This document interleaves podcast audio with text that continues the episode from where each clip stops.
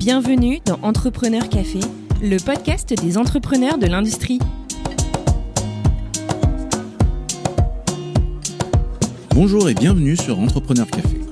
Je suis Seth, l'un des cofondateurs. Aujourd'hui, je suis accompagné de Xavier. Nous allons rencontrer Bruno, un jeune entrepreneur qui est en train de révolutionner l'industrie des voitures autonomes et bien plus encore en proposant des solutions clés en main de gestion d'intelligence artificielle. Il revient avec nous sur son parcours scolaire, ses rêves et ses espoirs. Il nous raconte comment il a contourné les obstacles de la vie pour retourner toutes les situations à son avantage. Un échange passionnant qu'on a le plaisir de partager avec vous.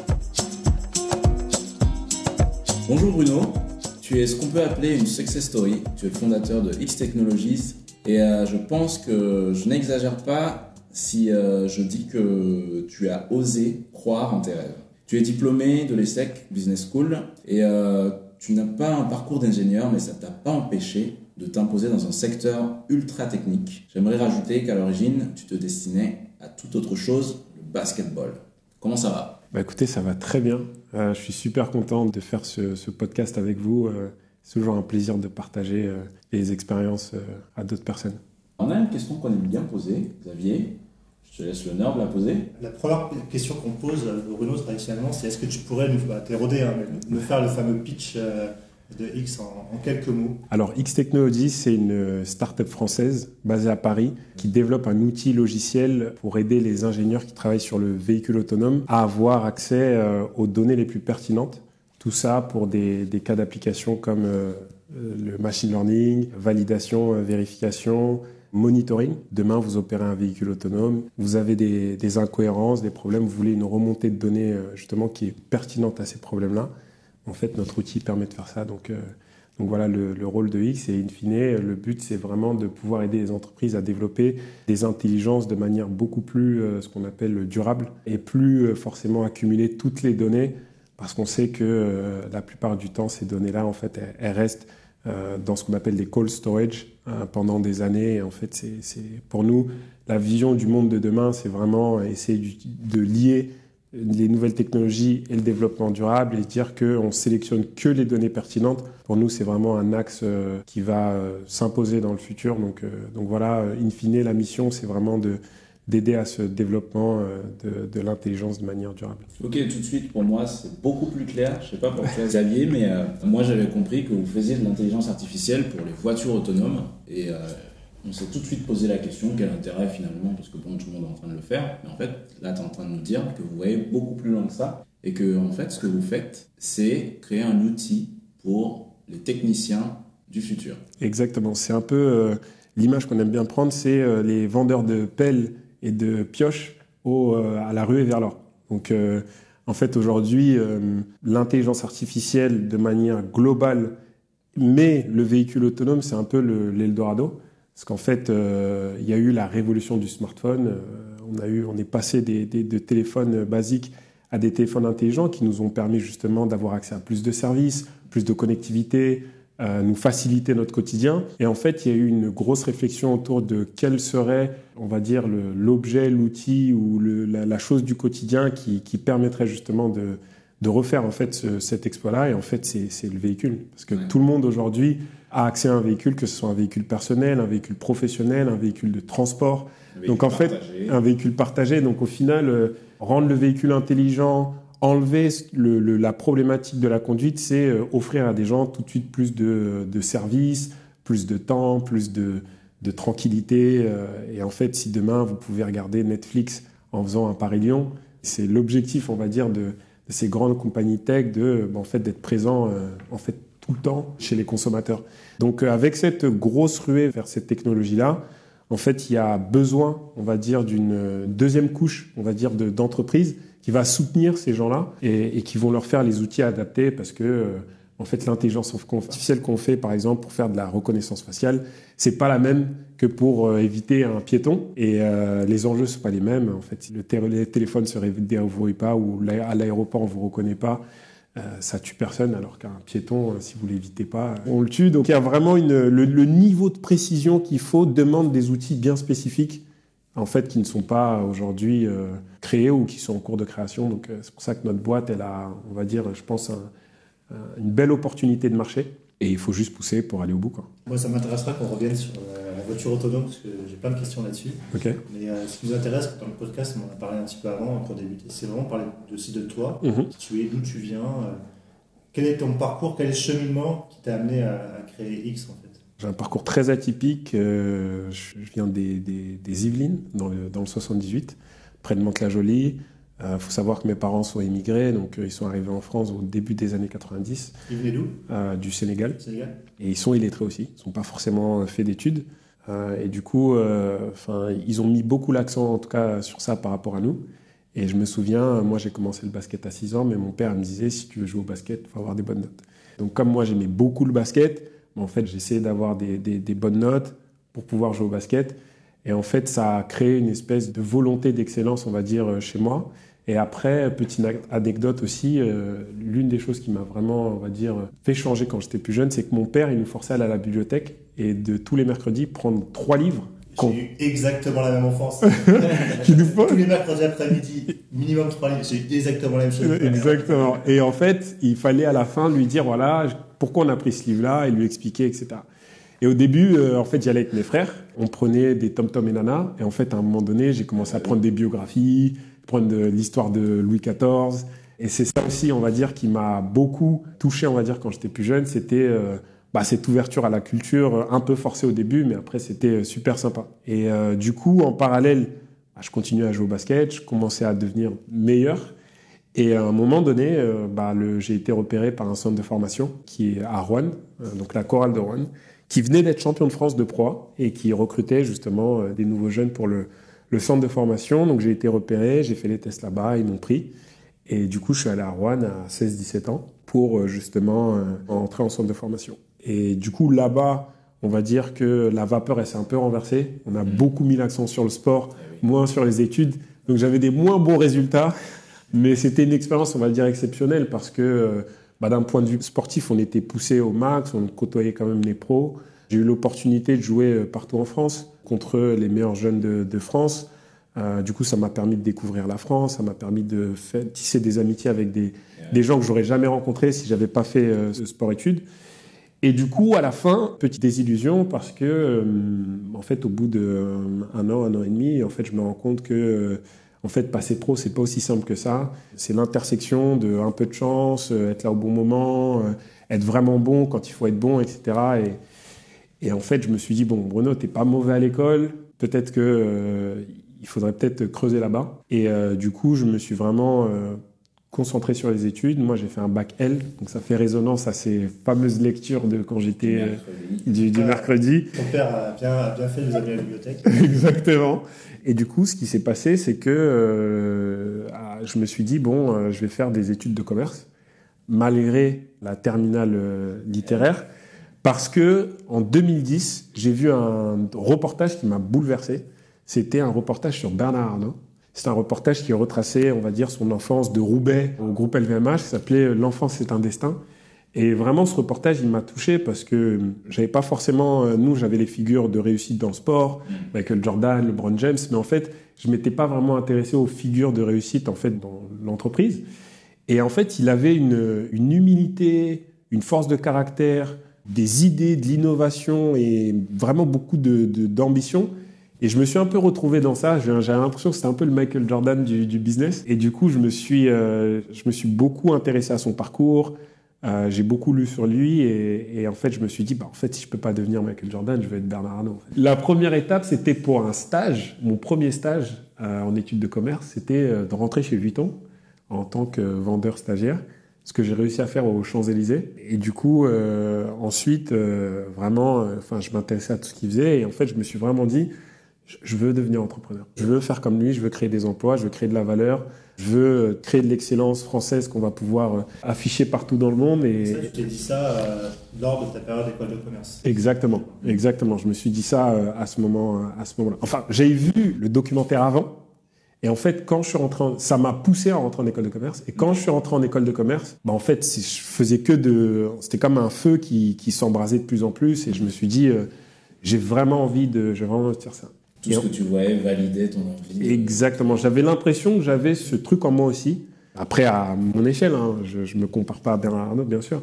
Mais j'avais, j'avais l'impression que j'avais un peu les- le, le même, le même feu en moi. Et je me suis dit, euh, en fait, l'entrepreneuriat, c'est le meilleur moyen de, de, de l'exprimer, en fait. Vu que j'ai pas pu l'exprimer comme je voulais dans le sport, en fait. Et du coup, euh, à la fin de mes études, j'ai une offre d'emploi pour aller bosser en, dans une, dans une banque aux US qui s'appelle Goldman Sachs. Et du coup, je me dis non, j'ai envie de monter une boîte. Et en fait, euh, mon dernier, l'un de mes derniers semestres, je le fais en Chine. Et quand je suis en Chine, un des trucs qui me choque, c'est la pollution. Et du coup, quand je rentre en France, j'ai une obsession, c'est de me dire qu'est-ce que je peux faire contre la pollution? Et je me dis, je vais monter une boîte et je vais louer des voitures électriques.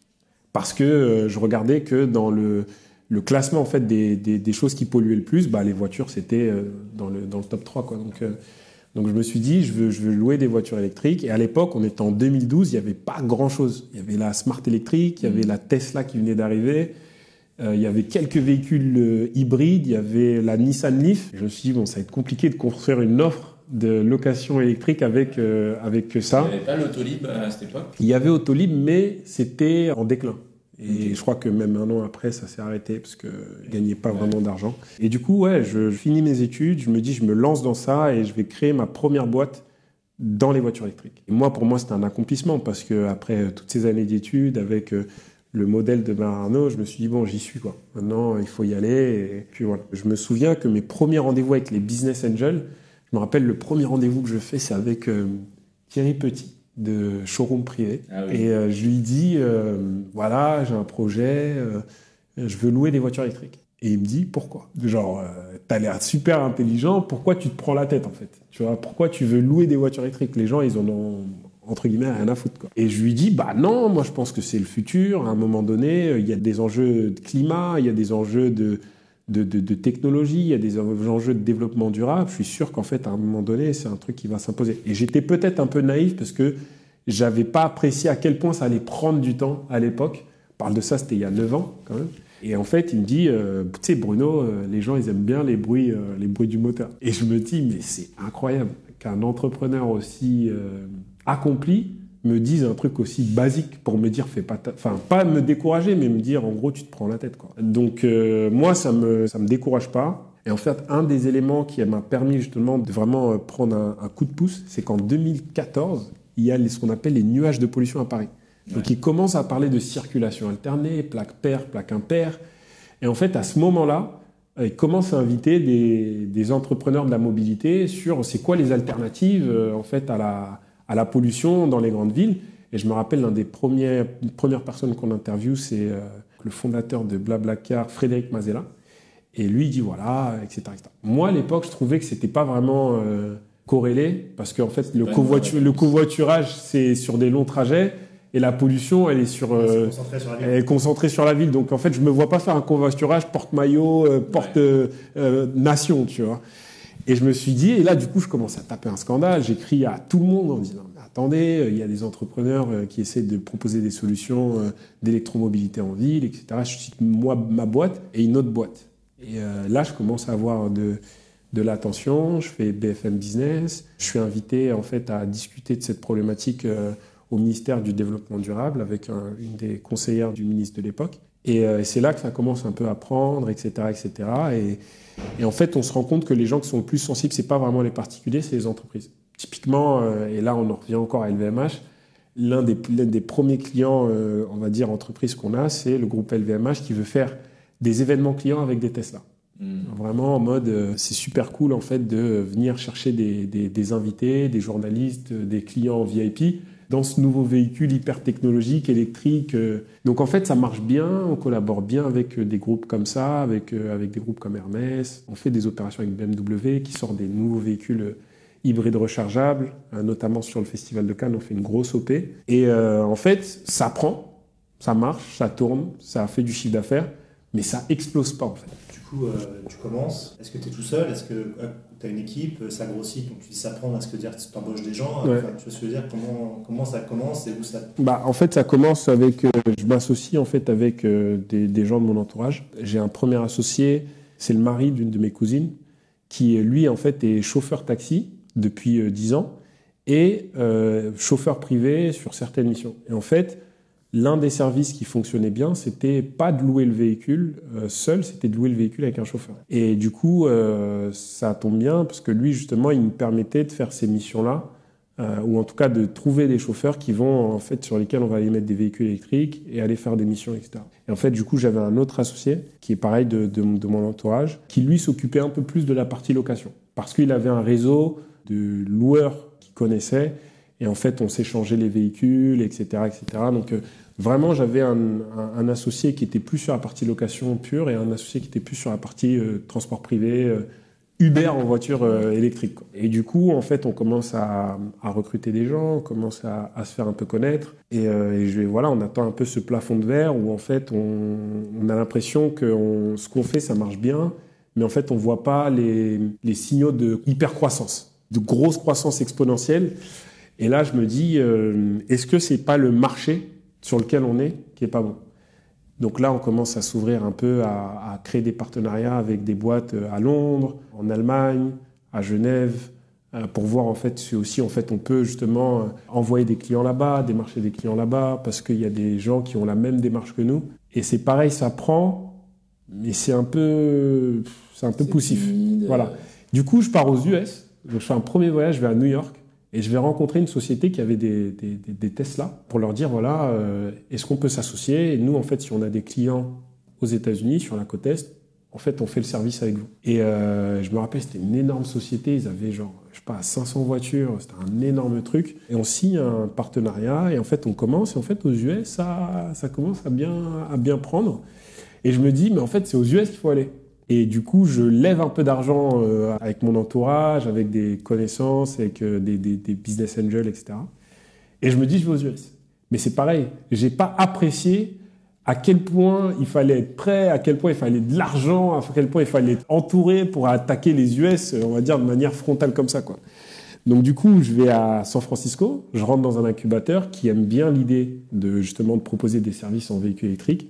En Californie, c'est vraiment l'État où en fait euh, ils sont précurseurs sur ça. Et là, je me rends compte que euh, bah, en fait, ça va vraiment être dur. Parce qu'en fait, je suis à côté d'entrepreneurs euh, qui ont levé 20, 30 millions. C'est ce qu'on vit aujourd'hui dans la French Tech, c'est grosse levée de fonds. Mmh. Mais en fait, moi, je vois ça en 2016, il y a 5 ans. Aux US, je suis avec des entrepreneurs qui lèvent des 100 millions, qui vendent des boîtes des 1 milliard. Ils sont là. Ils sont dans le même incubateur, ils sont dans le même immeuble, et en fait, je parle avec eux et je vois le gap, mais il est stratosphérique. et je me dis, oula, en fait, euh, bah, tu vois, à l'époque, la boîte qui avait levé le plus d'argent en France, c'était Blablacar, je crois. Ils avaient levé 100 millions, euh, vraiment avec l'aide de François Hollande, euh, vraiment en mode euh, on pousse, on pousse, quoi. Le gouvernement pousse. Mais là-bas, c'était vraiment j'ai une idée, euh, je marche bien, j'exécute bien, je lève de l'argent et voilà, quoi. Et là, je me dis bon, Bruno, euh, c'est compliqué. La vie était super chère. je voulais recruter des gens là-bas, c'était. Le, le, salaire des gens là-bas, c'est n'importe quoi. Et du coup, je me dis, à un moment, je me pose dans mon appart et je me dis, Bruno, ça va pas le faire prends un shot de réalité là, ça va pas le faire. Essaye de faire du mieux que tu peux pour créer un réseau, comprendre et apprendre en fait. Parce que là en fait, t'es juste pas prêt en fait à, à faire ça. Et du coup, je me souviens euh, vraiment là du coup changer mon fusil d'épaule et me dire vas-y, je vais rencontrer des gens, etc., etc. Et là en fait, quand je fais SF, un des trucs dont on parle beaucoup quand je parle de mobilité, c'est voiture autonome. On parle que de ça. Je vois des véhicules dans la rue, de tests, etc., etc. Et moi, c'est pas quelque chose auquel j'étais vraiment sensibilisé. Moi, j'étais beaucoup dans euh, véhicules électriques, véhicules électriques, etc. Et en fait, les gens me disent, mais Bruno, la révolution, c'est pas la, le changement de la combustion à, à l'électrique.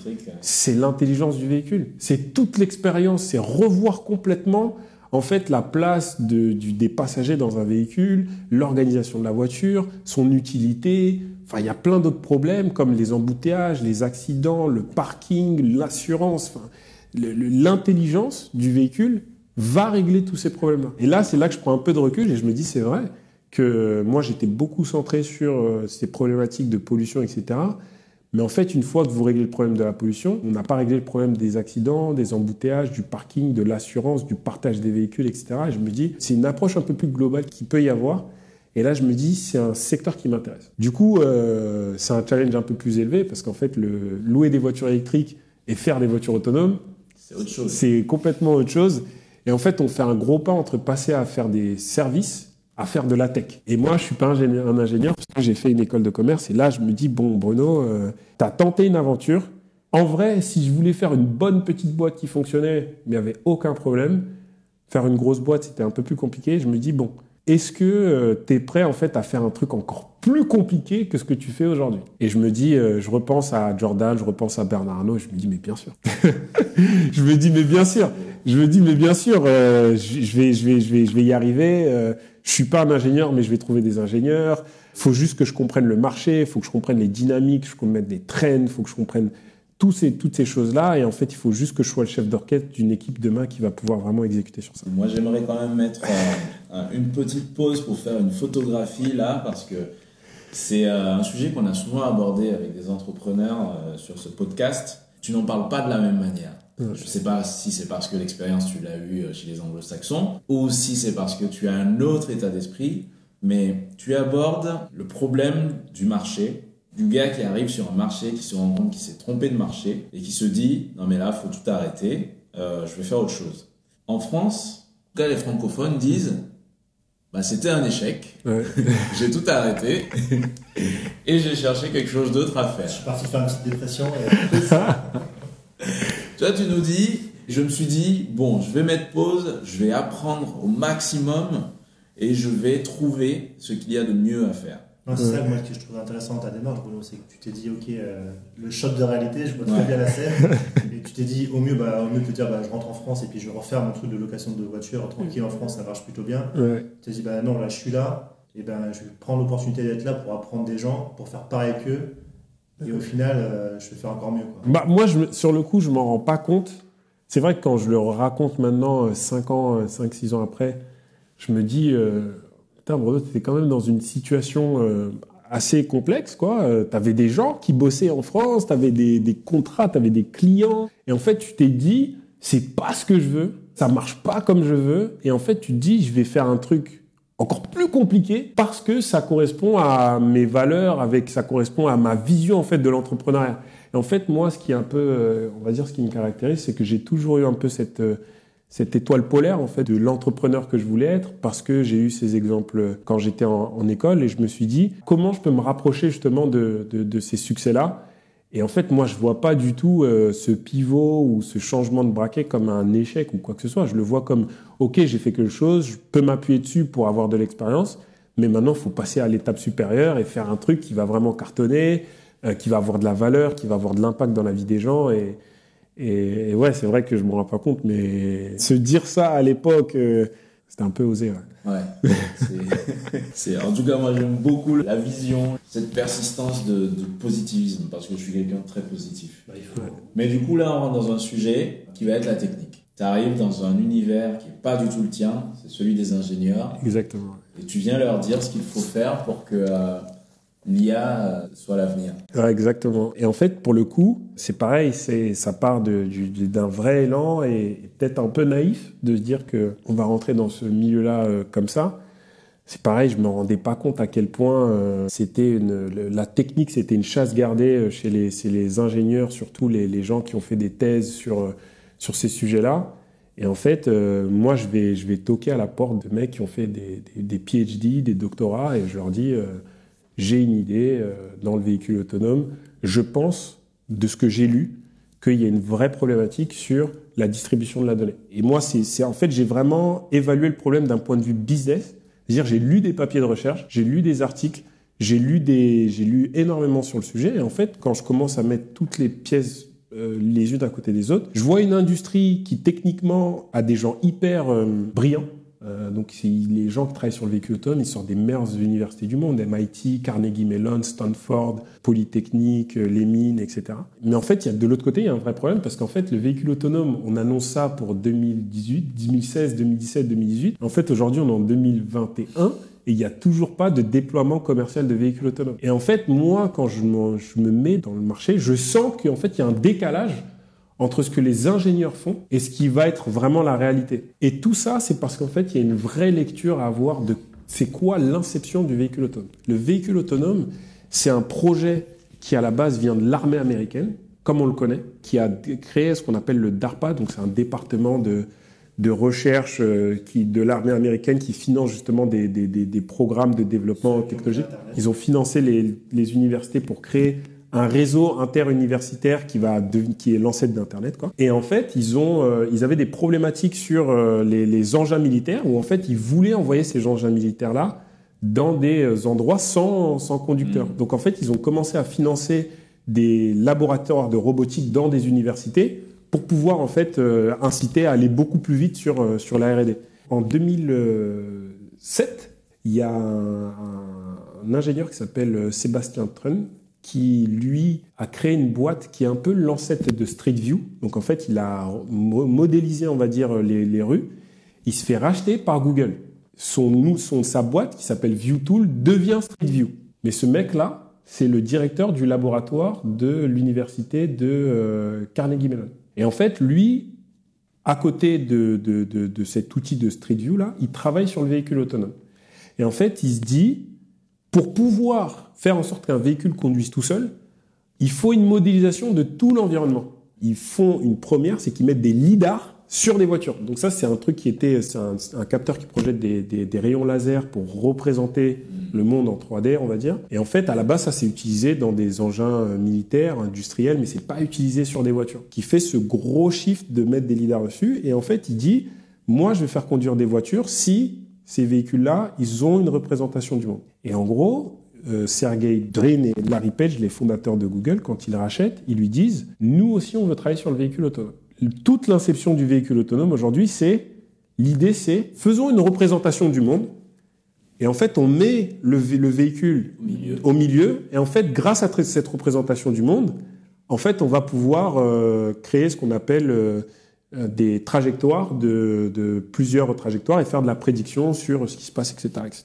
Le problème avec ça, c'est que un lidar, ça génère 250 gigaoctets par seconde pour représenter le monde de manière fidèle. Il n'y a aucun processeur aujourd'hui qui peut faire du calcul sur autant de données en continu. euh, enfin, sinon, il faut mettre un ordinateur quantique dans la voiture. C'est, c'est pas possible, quoi. Et en fait, c'est ça la problématique, c'est qu'en fait, du coup, ce qu'ils ont fait, c'est qu'ils se sont dit, comme on peut pas faire ça dans la voiture, on va enregistrer toutes les données, on va les transférer dans le cloud, et dans le cloud, là, on aura les outils pour pouvoir faire de l'analytics, pouvoir faire du machine learning, etc., etc., etc., etc. Et du coup, le problème de ça, c'est, bah, en fait, quand tu as 100 Tera, 100 000 gigas de données collectées dans, en une journée avec un véhicule, comment tu fais pour transférer 100 000 gigas en une journée, en deux jours? Ça prend plus de 50 jours de transférer 100 000 gigas avec une connexion Internet normale, en fait. Donc là, il y a un vrai problème où, en fait, ce qu'ils font, c'est que comme ils peuvent pas transférer ça sans fil, ils enlèvent les disques durs des voitures et ils les mettent dans des, ce qu'on appelle des stations d'upload. C'est véridique. J'ai vu des gars à SF faire ça. Donc du coup, là, tu es dans un truc où tu dis, je collecte mes données pour pouvoir avoir cette représentation du monde.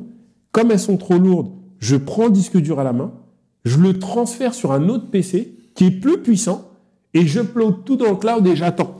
Et là, je me dis, mais attendez, si vous voulez que les véhicules autonomes ils sortent un jour, c'est impossible de continuer avec ce workflow-là. Ça, ça va pas marcher. Demain, il y a un mec, il a un véhicule autonome, tu vas pas lui dire de passer au data center pour récupérer ses données. C'est pas possible.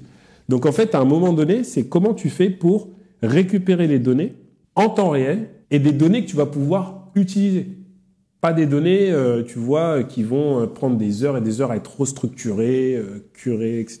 C'est-à-dire que tu prends les données, tu n'as pas besoin de les envoyer dans le cloud, tu peux les utiliser directement euh, en DH, je sais pas si euh, Bah justement, c'est que tu, tu récupères ces données-là à The Edge et tu les envoies tout de suite dans le cloud. Ils passent pas par ce, ce, ce processus, etc. Ouais.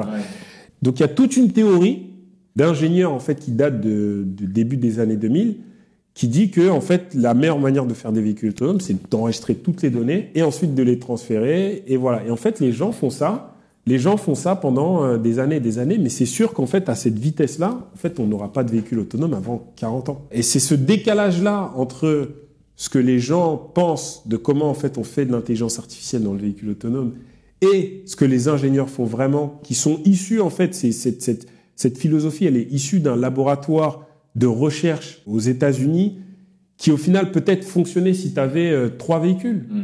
Mais si tu es Google et que tu as 600 véhicules de test, comment tous les jours tu te dis que je vais récupérer des disques durs et je vais les transférer comme ça? Donc en fait, ça marchait bien pour de, de, la recherche en labo, mais ça marche pas pour faire du développement euh, à grande échelle en fait.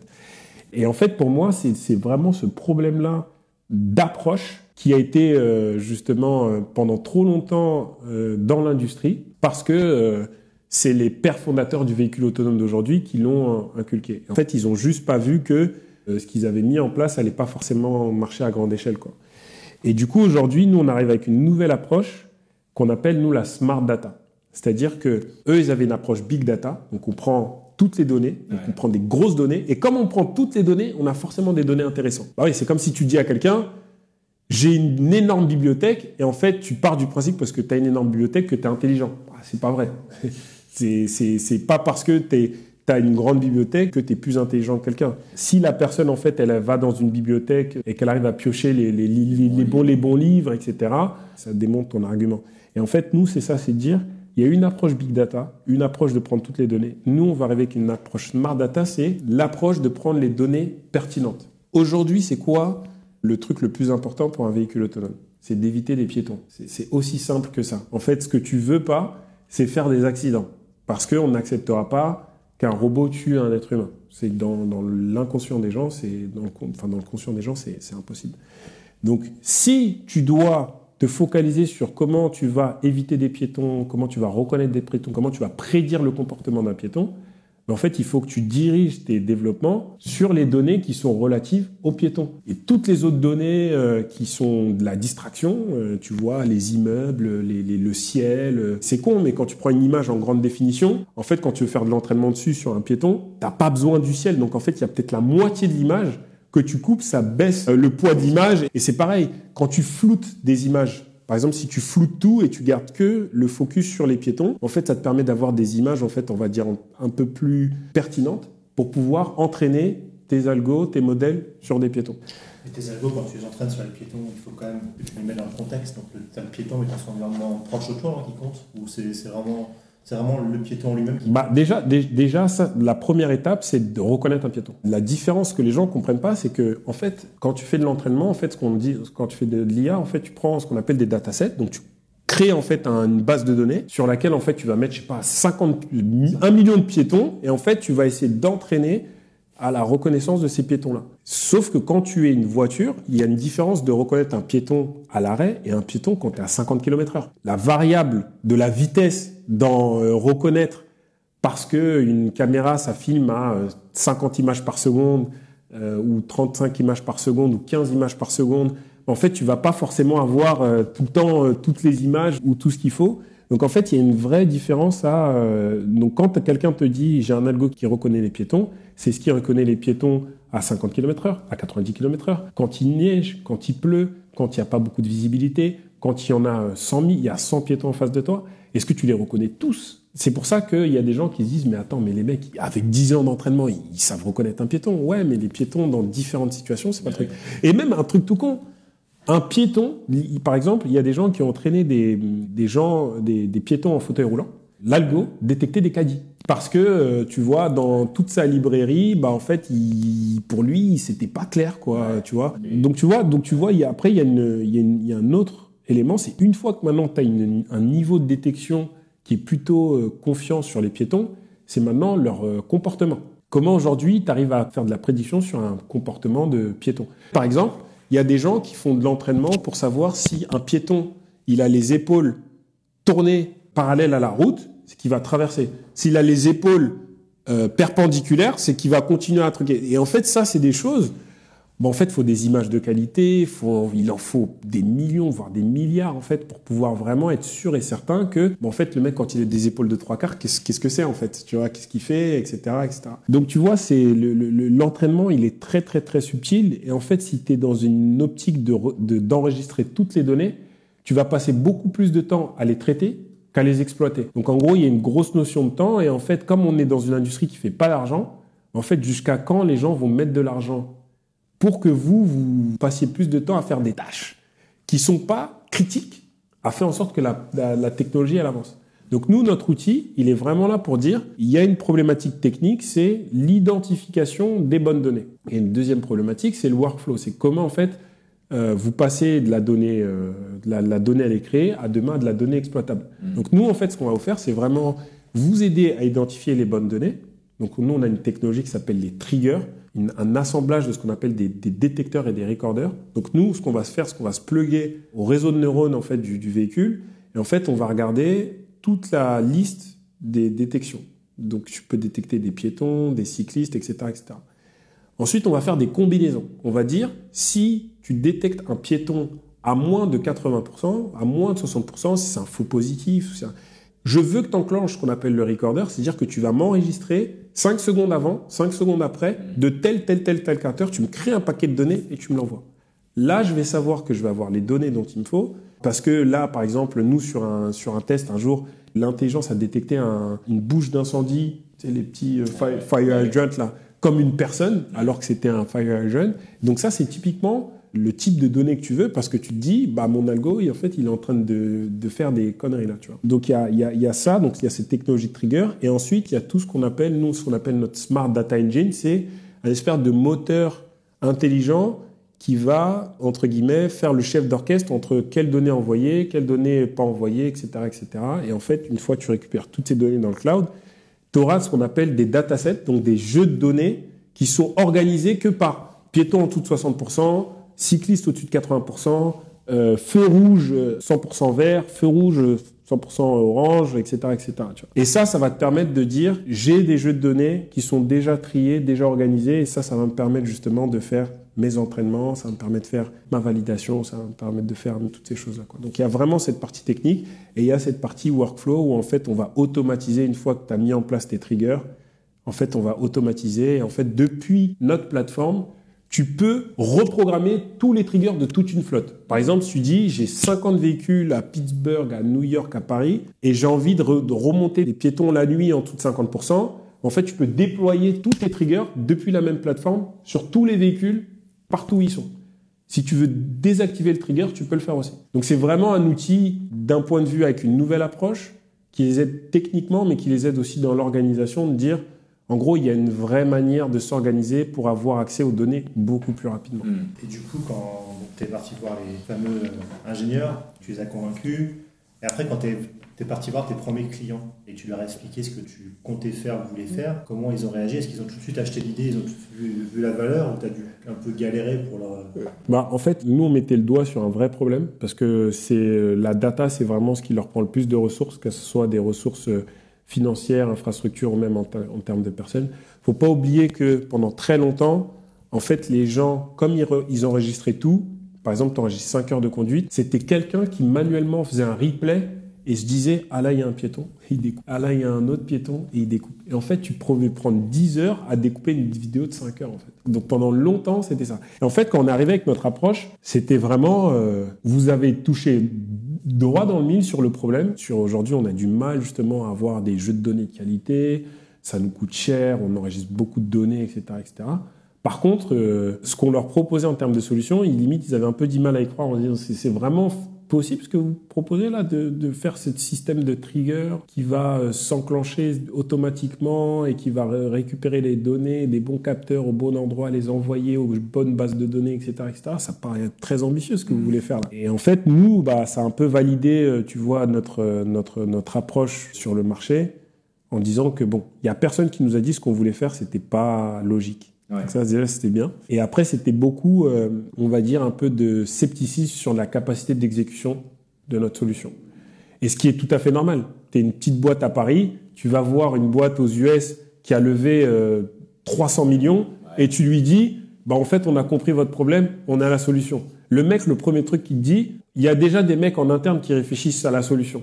Tu vois, c'est le truc le logique. Tu lui dis ouais ok, mais en fait aujourd'hui euh, vous êtes dans une industrie où vous faites pas d'argent, vous vous faites financer à travers des levées de fonds, les optiques de revenus elles sont lointaines, et en fait vous êtes en train d'investir des ressources, des gens qui coûtent hyper cher, sur développer des outils dont vous n'êtes même pas sûr que ça va fonctionner. Donc en fait nous on pense que c'est plus logique d'acheter cet outil-là, parce que vous allez avoir euh, ce qu'on a fait, vous allez bénéficier de l'économie d'échelle, parce qu'en fait vous avez- c'est le coût de notre outil en fait il est Lissé sur plusieurs- lissé sur plusieurs clients en fait. Donc vous n'allez pas payer tout le coût de développement, vous n'allez pas avoir la charge du développement de cet outil-là. Et en plus, comme on est au début, bah, en fait, vous pouvez nous faire des demandes particulières. Nous, on essaie de s'adapter un peu à vous, à votre organisation, etc., etc. Et en fait, petit à petit, on a eu euh, des clients qui ont commencé à nous faire confiance, à nous dire OK, on a envie d'e- on a envie d'essayer, etc. On a eu des clients où on a été introduit par des, gens qui ont investi chez nous, euh, par exemple comme euh, Google, à travers leur Black Founders Fund. Et en fait, ça aide. Quand tu as un investisseur de Google ou qui dit euh, voilà je te présente un tel, euh, on, les, on les a soutenus, euh, ils font telle solution, bah, les mecs ils ont un peu plus confiance. Et nous on s'en rend pas compte, mais c'est vrai que c'est difficile quand tu es, un, quand t'es une boîte qui a, qui a cette pression-là d'avoir levé beaucoup d'argent, de se dire que tu vas... Parce que si tu drops le projet en interne, en fait tu peux plus revenir en arrière. Parce qu'en fait les gens en interne vont dire bon bah c'est plus notre problème en fait.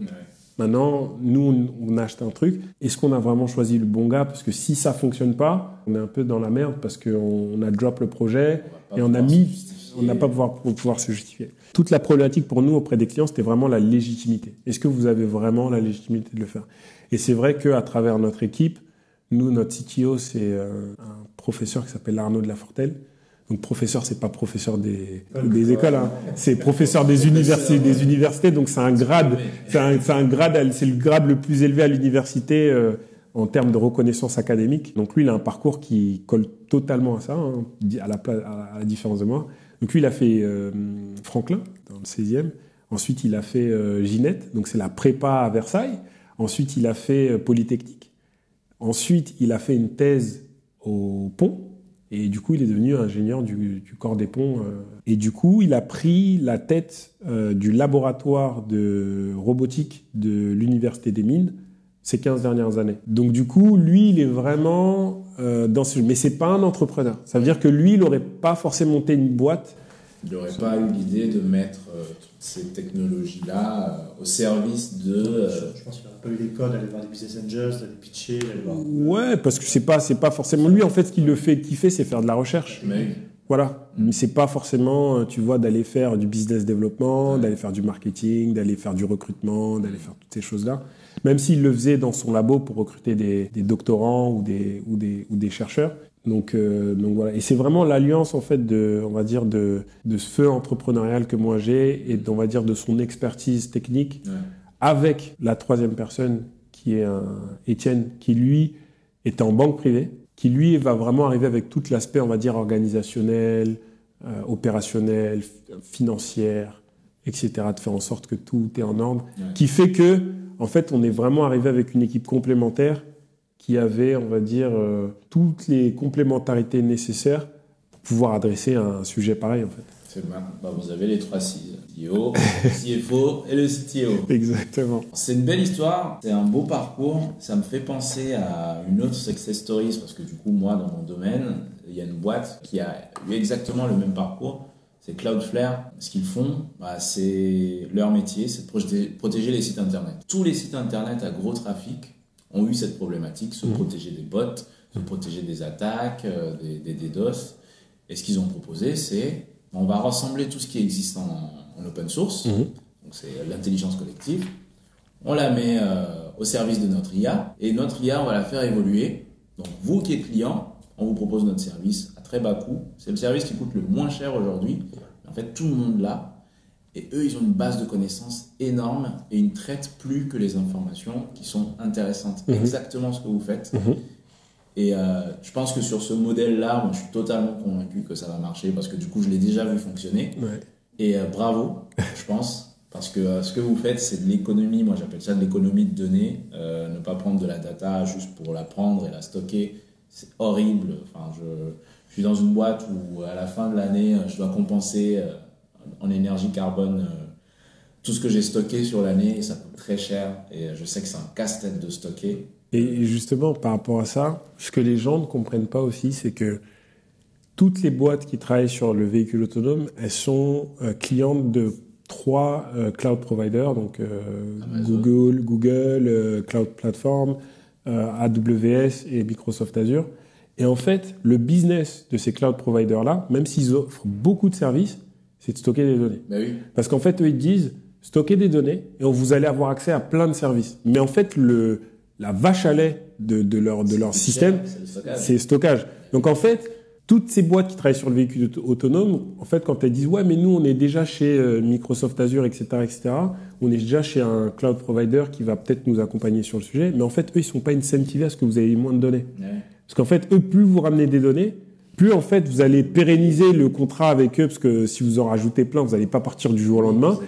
Et, et, surtout, euh, bah en fait, c'est comme ça qu'ils gagnent leur argent. Enfin, ah AWS, ils gagnent vraiment leur argent en fait en en, en, ayant des buckets S3 de stockage, en disant les gens stockent leurs données là-bas, c'est tout. C'est clair. Tu vois, en créant des bases de données, en créant des etc. Donc euh, moi je leur dis justement euh, et, au grand public aussi, aux gens à qui on parle, c'est les solutions elles vont pas venir de ces cloud providers là, parce qu'en fait c'est c'est une c'est une antithèse en fait à leur business model. Euh, nous en fait on dit vous pouvez faire mieux avec moins et eux, ils disent, vous allez forcément faire mieux avec tout ce que vous avez. Super, on compris. C'est exactement ça. Je ne comprends pas ce business model, mais en tout cas, ça marche pour eux. C'est incroyable. C'est exactement ça. Du coup, euh, c'est quoi vos projets maintenant en fait? Si on parle de X dans, dans 2 à 5 ans Ouais, donc nous, nos projets, c'est vraiment de, se pérenniser sur le, donc sur le domaine du véhicule autonome. C'est un, domaine qui est vraiment euh, difficile, qui est niche, Aujourd'hui, il y a une centaine de boîtes aujourd'hui qui, travaillent vraiment dans, dans, ça spécifiquement. Et en fait, nous, on a vraiment la conviction que si on arrive à craquer ce marché-là, c'est euh, ce qui va nous permettre d'aller conquérir tous les autres marchés. Pourquoi? Parce que déjà, un, comme je vous l'ai dit, le niveau de service ou le niveau de, de, de pertinence qu'il faut en intelligence artificielle pour le véhicule autonome, il est tellement élevé qu'en fait, c'est les avancées qu'on va faire sur ce secteur-là vont découler mhm. sur d'autres secteurs. En fait, tous les ingénieurs aujourd'hui qui travaillent sur le véhicule autonome, demain, quand ils vont aller chez Twitter, quand ils vont aller chez Facebook, quand ils vont aller sur des industries où en fait euh, on n'a pas la mort des gens sur la conscience, en fait, ils vont forcément amener ce niveau d'exigence-là dans l'intelligence artificielle. Donc, il y a vraiment une, je pense, quelque chose qui va découler de cette industrie, qui va vraiment être, euh, on va dire, euh, vertueux pour toutes les autres industries de technologie. L'autre truc, c'est l'économie du véhicule en tant que, on va dire, nouveau smartphone. C'est vraiment quelque chose qui va exploser plus tard. Et en fait, être leader sur un marché comme ça, ça va vraiment être quelque chose qu'on va pouvoir euh, mettre en avant pour convaincre d'autres gens d'avoir confiance en notre solution sur des problématiques, on va dire, moins, moins compliquées. Donc c'est vraiment, notre but, c'est vraiment de s'imposer sur ce marché-là même si c'est le plus dur aujourd'hui, parce que euh, la plupart des gens, c'est des gens qui viennent de laboratoires de recherche, qui sont pas forcément. Par exemple, tu vas prendre tous les ingénieurs de, on va dire de chez, chez Waymo, donc la filiale de Google qui travaille sur le véhicule autonome. Ils ont jamais travaillé autre part que chez Waymo, donc le, leur startup de véhicules autonomes, ou avant ils étaient en recherche dans des labos. Donc ils ont jamais travaillé dans une vraie entreprise. On leur a demandé de faire de l'argent. La pression du résultat. La pression du résultat. Donc c'est pour ça qu'en fait aujourd'hui ils ont dépensé plus de 10 milliards et qu'en fait, enfin, c'est pas très grave parce que ils se sont jamais, on leur a jamais dit, bah, en gros, on va vous virer parce que, euh, parce que voilà quoi. Donc, euh, donc c'est vraiment une industrie qui est difficile parce que la mentalité des, des ingénieurs qui sont dedans, c'est en fait, on nous a toujours dit qu'on pouvait dépenser de l'argent et on n'a jamais eu cette pression de devoir en gagner en fait. Mm. Donc c'est vraiment difficile. Mais si on y arrive, ça va marcher. Et ensuite, le reste, c'est vraiment de, détendre, on va dire, notre, notre approche de comment c'est possible d'utiliser des données à meilleur escient. Et moi, je pense qu'il y a une grosse résonance chez les citoyens, parce qu'en fait, aujourd'hui, les gens, ils comprennent pas pourquoi, en fait, on prend toutes leurs données tout le temps, en fait. Et c'est pour ça qu'aujourd'hui, il y a des initiatives dans les téléphones pour dire vous n'êtes pas obligé de partager votre localisation tout le temps, vous n'êtes pas obligé de partager ci, vous n'êtes pas obligé de partager ça. Je pense qu'il y a une vraie problématique aujourd'hui de se dire comment en fait on peut faire des, de la technologie autour de données, on va dire, juste euh, utiles en fait, pas forcément toutes les données, donc nous, c'est vraiment un secteur dans lequel on veut se lancer plus tard. Donc ça va forcément peut-être se traduire par d'autres produits. Euh, nous, euh, par exemple, il y a quelque chose qu'on aimerait bien implémenter, c'est de la blockchain. C'est-à-dire, en fait, à chaque moment où on va récupérer de la donnée, on veut que ça soit inscrit dans un répertoire, on va dire, tiers, où en fait, les, il y aura possibilité d'auditer si on a simplement pris les bonnes données ou si on a pris autre chose, en fait. Mmh. Et ça, je pense que c'est quelque chose qui peut donner confiance à des entreprises qui travaillent entre elles. Aujourd'hui, je suis un constructeur automobile et je fais un partenariat euh, Daimler, euh, BMW euh, sur de la connectivité ou quoi que ce soit. En fait, qu'est-ce qui m'assure que BMW récupère seulement les données qu'ils disent Qu'est-ce qui me dit bah, C'est Exactement, tu vois. Donc, je pense que même entre des acteurs professionnel, ça peut permettre beaucoup plus de confiance sur justement, euh, j'ai mis ma technologie, je suis Bosch, je suis Valeo, j'ai mis ma technologie euh, chez Daimler.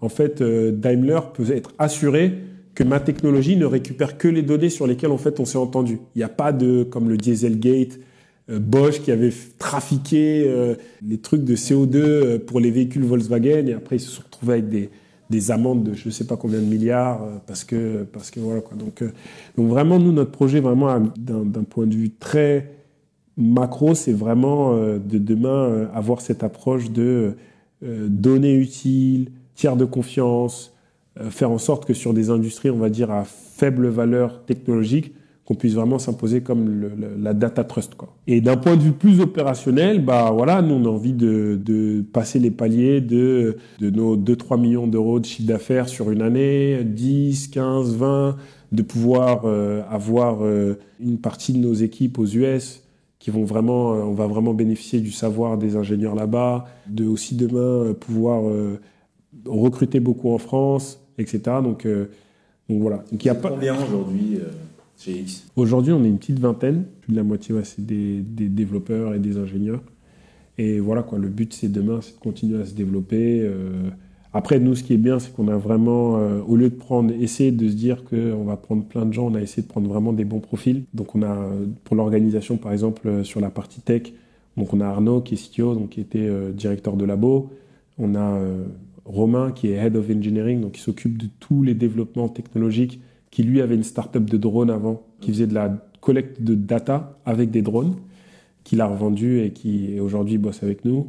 Euh, sur la partie, après, tu as deux parties. Tu as une partie plateforme web et tu as une partie embarquée, système embarqué. Donc, euh, sur la partie système embarqué, on a un ingénieur euh, qui a fait une thèse sur le véhicule autonome qui s'appelle Mathieu. Il a bossé chez Renault. Et sur la partie web, on a un, ingénieur expérimenté sur les parties, tout ce qui est full stack development. Après, on a, euh, on a des développeurs, on va dire, sur des sujets euh, Java, euh, C++, etc., Mais vraiment sur la partie, on va dire, leadership du, de la tech, on a vraiment essayé de prendre des gens qui avaient soit un beau parcours académique, soit beaucoup d'expérience. Et c'est pareil sur la partie, on va dire, un peu business. On a recruté un, directeur commercial qui a bossé 15 ans chez Bosch. Donc, il a bossé en Bosch en Asie du Sud-Est, en France, les cinq dernières années à San Francisco. Et lui, typiquement, c'est vraiment lui qui nous permet de, de, de vraiment bien digérer les, les rendez-vous avec les grosses, grosses boîtes, euh, parce qu'il a un peu plus d'expérience, tu vois, de, de, de dealer avec ses, les grands comptes. Donc, euh, donc, voilà. On a vraiment une équipe de, on va dire, de, de qualité euh, sur le leadership. Et ouais, on recrute, on recrute. On va recruter une quinzaine de personnes là en, 2000, en 2022. T'arrives déjà. Ouais. On va recruter une quinzaine de personnes. Ça double là. Ouais, ouais, ça a doublé et, et c'est pareil. On va essayer de garder cette philosophie de euh, prendre des profils, euh, on va dire expérimentés, différents aussi. Moi, c'est aussi quelque chose qui est important pour moi, c'est que vraiment on essaye de d'attirer des, des profils euh, différents. Par exemple, nous on a on a, on a une, une, stagiaire qui vient de Tunisie, on a un stagiaire qui vient de Géorgie. On essaie vraiment en fait de, de, de, de diversifier et de pas forcément prendre euh, toujours les mêmes euh, profils. Et le truc dont on a du mal en fait à recruter, c'est des femmes. C'est pas forcément évident de les attirer sur ces sujets-là. Mais en fait, on, ouais, notre responsable RH, euh, elle se démène pour, pour essayer d'attirer de, des femmes aussi. Donc, on va y arriver. Ça va venir aussi, avec, je pense, avec la notoriété. Plus on entendra parler de nous, plus on va attirer les gens. Donc, bon, ben voilà, le message est passé, j'espère. Chez X, on cherche des femmes dans la tech. parce qu'on y croit. Exactement. Et eh bien, très bien. Merci pour cet échange. On arrive au dernier moment, le moment le plus important, mm. c'est le moment du conseil. Si tu devais donner un conseil à une personne qui hésite, un entrepreneur qui, dans l'âme, comme toi, et qui hésite à se lancer ou qui se dit euh, c'est pas pour moi ce truc-là, j'ai pas les contacts, j'ai pas le, j'ai pas l'entourage, qu'est-ce que tu lui dirais? Eh ben moi, ce que je dis souvent, c'est euh, faut mettre un pied dans l'autre, tout simplement. C'est-à-dire que mais en fait, même euh, faire une boulangerie, faire une, un concept de pâtisserie, faire une start-up qui va mettre en relation des libraires et des, des, des gens qui veulent, je sais pas, vendent leurs livres, j'en sais rien. Tout est dur. Il n'y a rien de facile. Il faut convaincre. Et en fait, convaincre, c'est quand même la chose la plus difficile. Parce que convaincre quelqu'un de, travailler avec nous, de nous donner de l'argent, de, de, nous faire confiance, c'est extrêmement compliqué. Et en fait, ce qu'il faut faire, moi, en fait, à chaque fois, c'est je dis, mettez un pied devant l'autre. Tous les jours, donnez-vous un objectif. Au lieu de vous donner des objectifs à six mois, un an, dans dix ans, à des objectifs à plusieurs centaines de milliers d'euros, etc., donnez-vous un objectif vraiment journalier. Quoi. Et en fait, je dis, si vous faites un truc tous les jours, à la fin du mois, vous en avez fait 30. Bah et en fait, c'est impossible de faire 30 actions et d'être resté sur place. C'est impossible. Donc en fait, je leur dis vraiment, tous les jours, mettez un pied devant l'autre. La différence entre un mec qui réussit et un mec qui réussit pas, c'est que le mec qui réussit, il fait tout ce que vous voulez pas faire. Mmh. Il se lève plus tôt, il lit ce que vous voulez pas lire, il parle au mec à qui vous avez peur de parler. En fait, la différence, c'est vraiment ça. Donc, en gros, faut y aller, faut mettre un pied devant l'autre.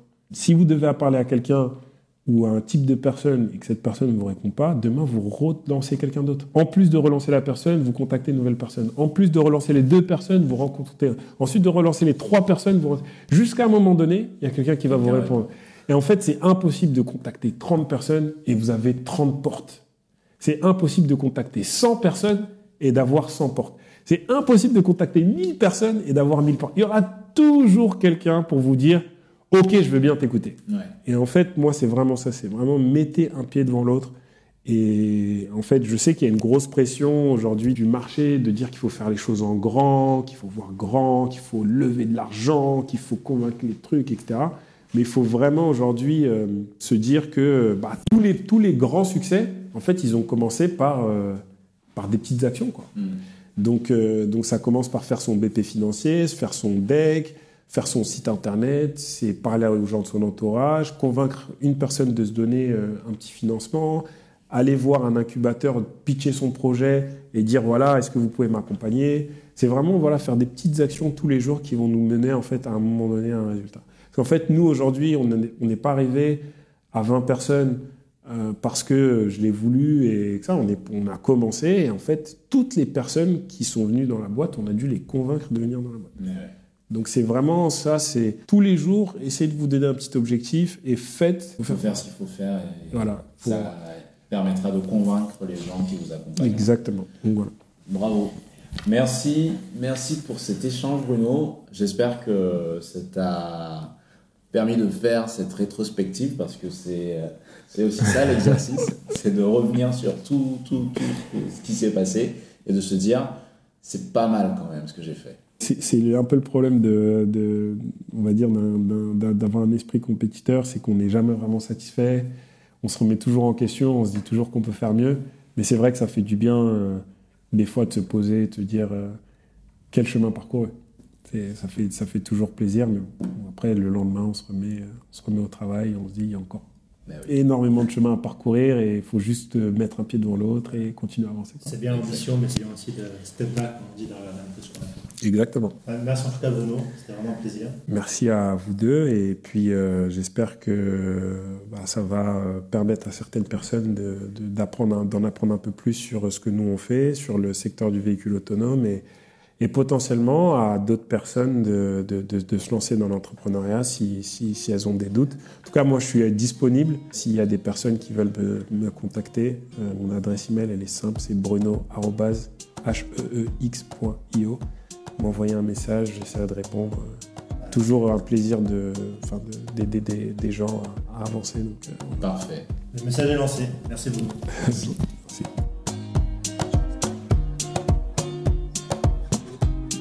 Et voilà, merci à tous de nous avoir écoutés jusqu'au bout. J'ai été ravi de vous faire partager ce moment avec cet entrepreneur très inspirant. N'hésitez pas à nous soutenir et laisser vos commentaires sur nos réseaux sociaux LinkedIn, Twitter et Instagram, ou bien encore nous laisser 5 étoiles et un avis sur Apple Podcast. Nous vous donnons rendez-vous jeudi prochain pour le prochain épisode de nos podcasts. À jeudi!